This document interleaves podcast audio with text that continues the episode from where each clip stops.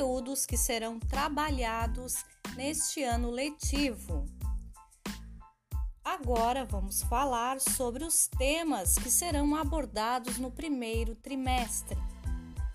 Começamos os nossos estudos falando sobre a República no Brasil, as experiências republicanas e as práticas autoritárias, tensões, disputas no mundo contemporâneo, a proclamação da República e os seus primeiros desdobramentos, a questão da inserção dos negros no período republicano do pós-abolição. Os movimentos sociais, a imprensa negra, a cultura afro-brasileira como elemento de resistência e superação das discriminações. Primeira República e suas características. Contestação e dinâmica da vida cultural no Brasil entre 1900 e 1930. Este é o nosso primeiro tema a ser trabalhado. O segundo tema, a Grande Guerra e a Revolução Russa, o mundo em conflito, a Primeira Guerra Mundial, a Revolução Russa. Terceiro tema, o período entre guerras e a Segunda Guerra, a crise capitalista de 1929, a emergência do fascismo e do nazismo, a Segunda Guerra Mundial, judeus e outras vítimas do Holocausto, a Organização das Nações Unidas e a questão dos direitos humanos. Quarto tema: a Era Vargas. As experiências republicanas e as práticas autoritárias, as tensões e disputas do mundo contemporâneo, o período vanguardista e as suas contradições, a emergência da vida urbana e a segregação espacial, o trabalhismo e seu protagonismo político, a questão indígena durante a República, anarquismo e protagonismo feminino.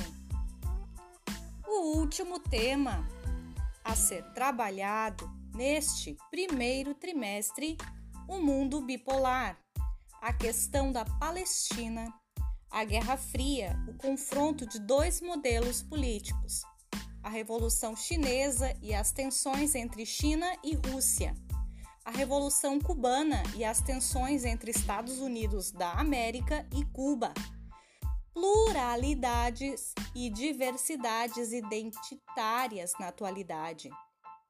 Estes são os temas que nós iremos trabalhar durante este primeiro trimestre cada trimestre terá no seu início um podcast como este, falando sobre os temas que serão abordados.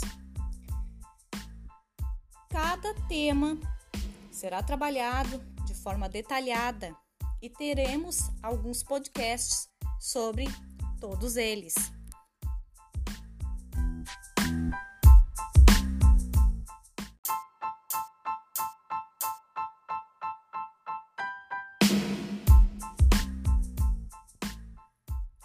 Primeiro, conteúdo. A República chega ao Brasil.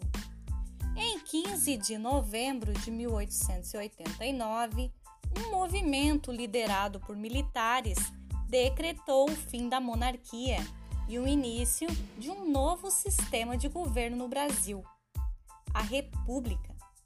A mudança na forma de governo, contudo, não alterou substancialmente a sociedade brasileira, enquanto os grandes proprietários de terra, principalmente os produtores de café, mantinham seu poder e seus privilégios, a maior parte da população permanecia excluída da vida política.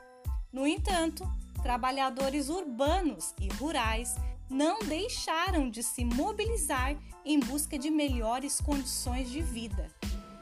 O que você conhece sobre esse período da história do Brasil? Já ouviu falar sobre a política dos governadores?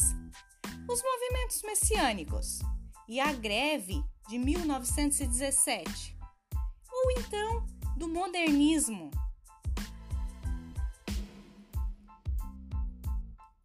Primeiro tópico: uma república em construção. A república, como uma forma de governo, nasceu na Roma antiga. Com ela, surgiu a noção de um governo considerado res pública, que significa coisa pública, que deveria servir aos interesses dos cidadãos. Com a Revolução Francesa, no final do século XVIII, o conceito de república se uniu às ideias de liberdade e democracia.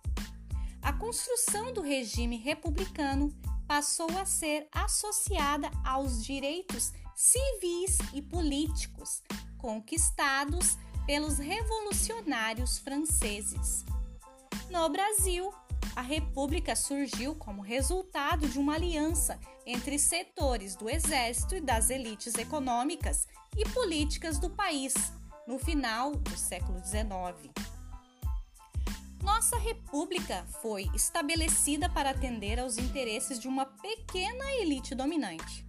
Desde o início, o uso da coisa pública, ou seja, do Estado, em benefício de interesses privados e em prejuízo da coletividade, marcou a nossa República. Os escândalos de corrupção, por exemplo, representam apenas uma parte dos problemas da República Brasileira reduzida de seu sentido público. A emergência da República. Antes da independência do Brasil, muitos grupos sociais já defendiam a implantação de uma república.